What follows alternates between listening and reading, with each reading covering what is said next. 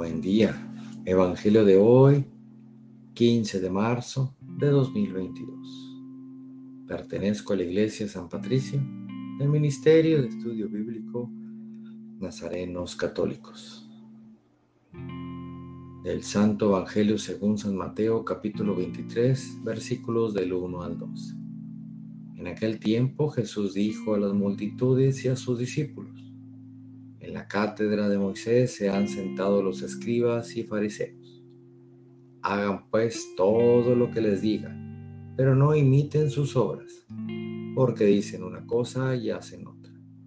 Hacen fardos muy pesados y difíciles de llevar y los echan sobre las espaldas de los hombres, pero ellos ni con el dedo los quieren mover. Todo lo hacen para que los vea la gente. Ensanchan las filacterias y las franjas del manto. Les agrada ocupar los primeros lugares en los banquetes y los asientos de honor en las sinagogas. Les gusta que los saluden en las plazas y que la gente los llame maestros. Ustedes, en cambio, no dejen que los llamen maestros, porque no tienen más que un maestro y todos ustedes son hermanos. A ningún hombre sobre la tierra lo llamen Padre, porque el Padre de ustedes es solo el Padre Celestial. No se dejen llamar guías, porque el guía de ustedes es solamente Cristo. Que el mayor de entre ustedes sea su servidor, porque el que se enaltece será humillado, y el que se humilla será enaltecido. Palabra viva del Señor. Reflexionemos. En este Evangelio Jesús nos invita a que cambiemos teniendo el ejemplo de Jesús. Pero cuidémonos de caer en la vanidad, que nos gane el ego y digamos una cosa y hagamos otra. Cuando hagamos oración, tengamos una plática íntima con el Señor y no queramos que todos se enteren que estamos orando.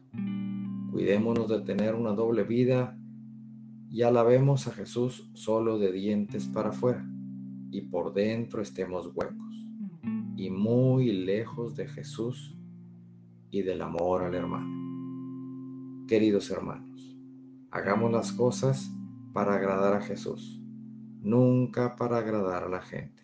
No dejemos que nos gane el protagonismo y perdamos el camino de lo que es la oración. En este día los invito a ser humildes a no querer ser parte de los importantes para el humano, sino ser el último para Dios y siempre seremos bien vistos por Jesús. La base de todas las virtudes es la humildad.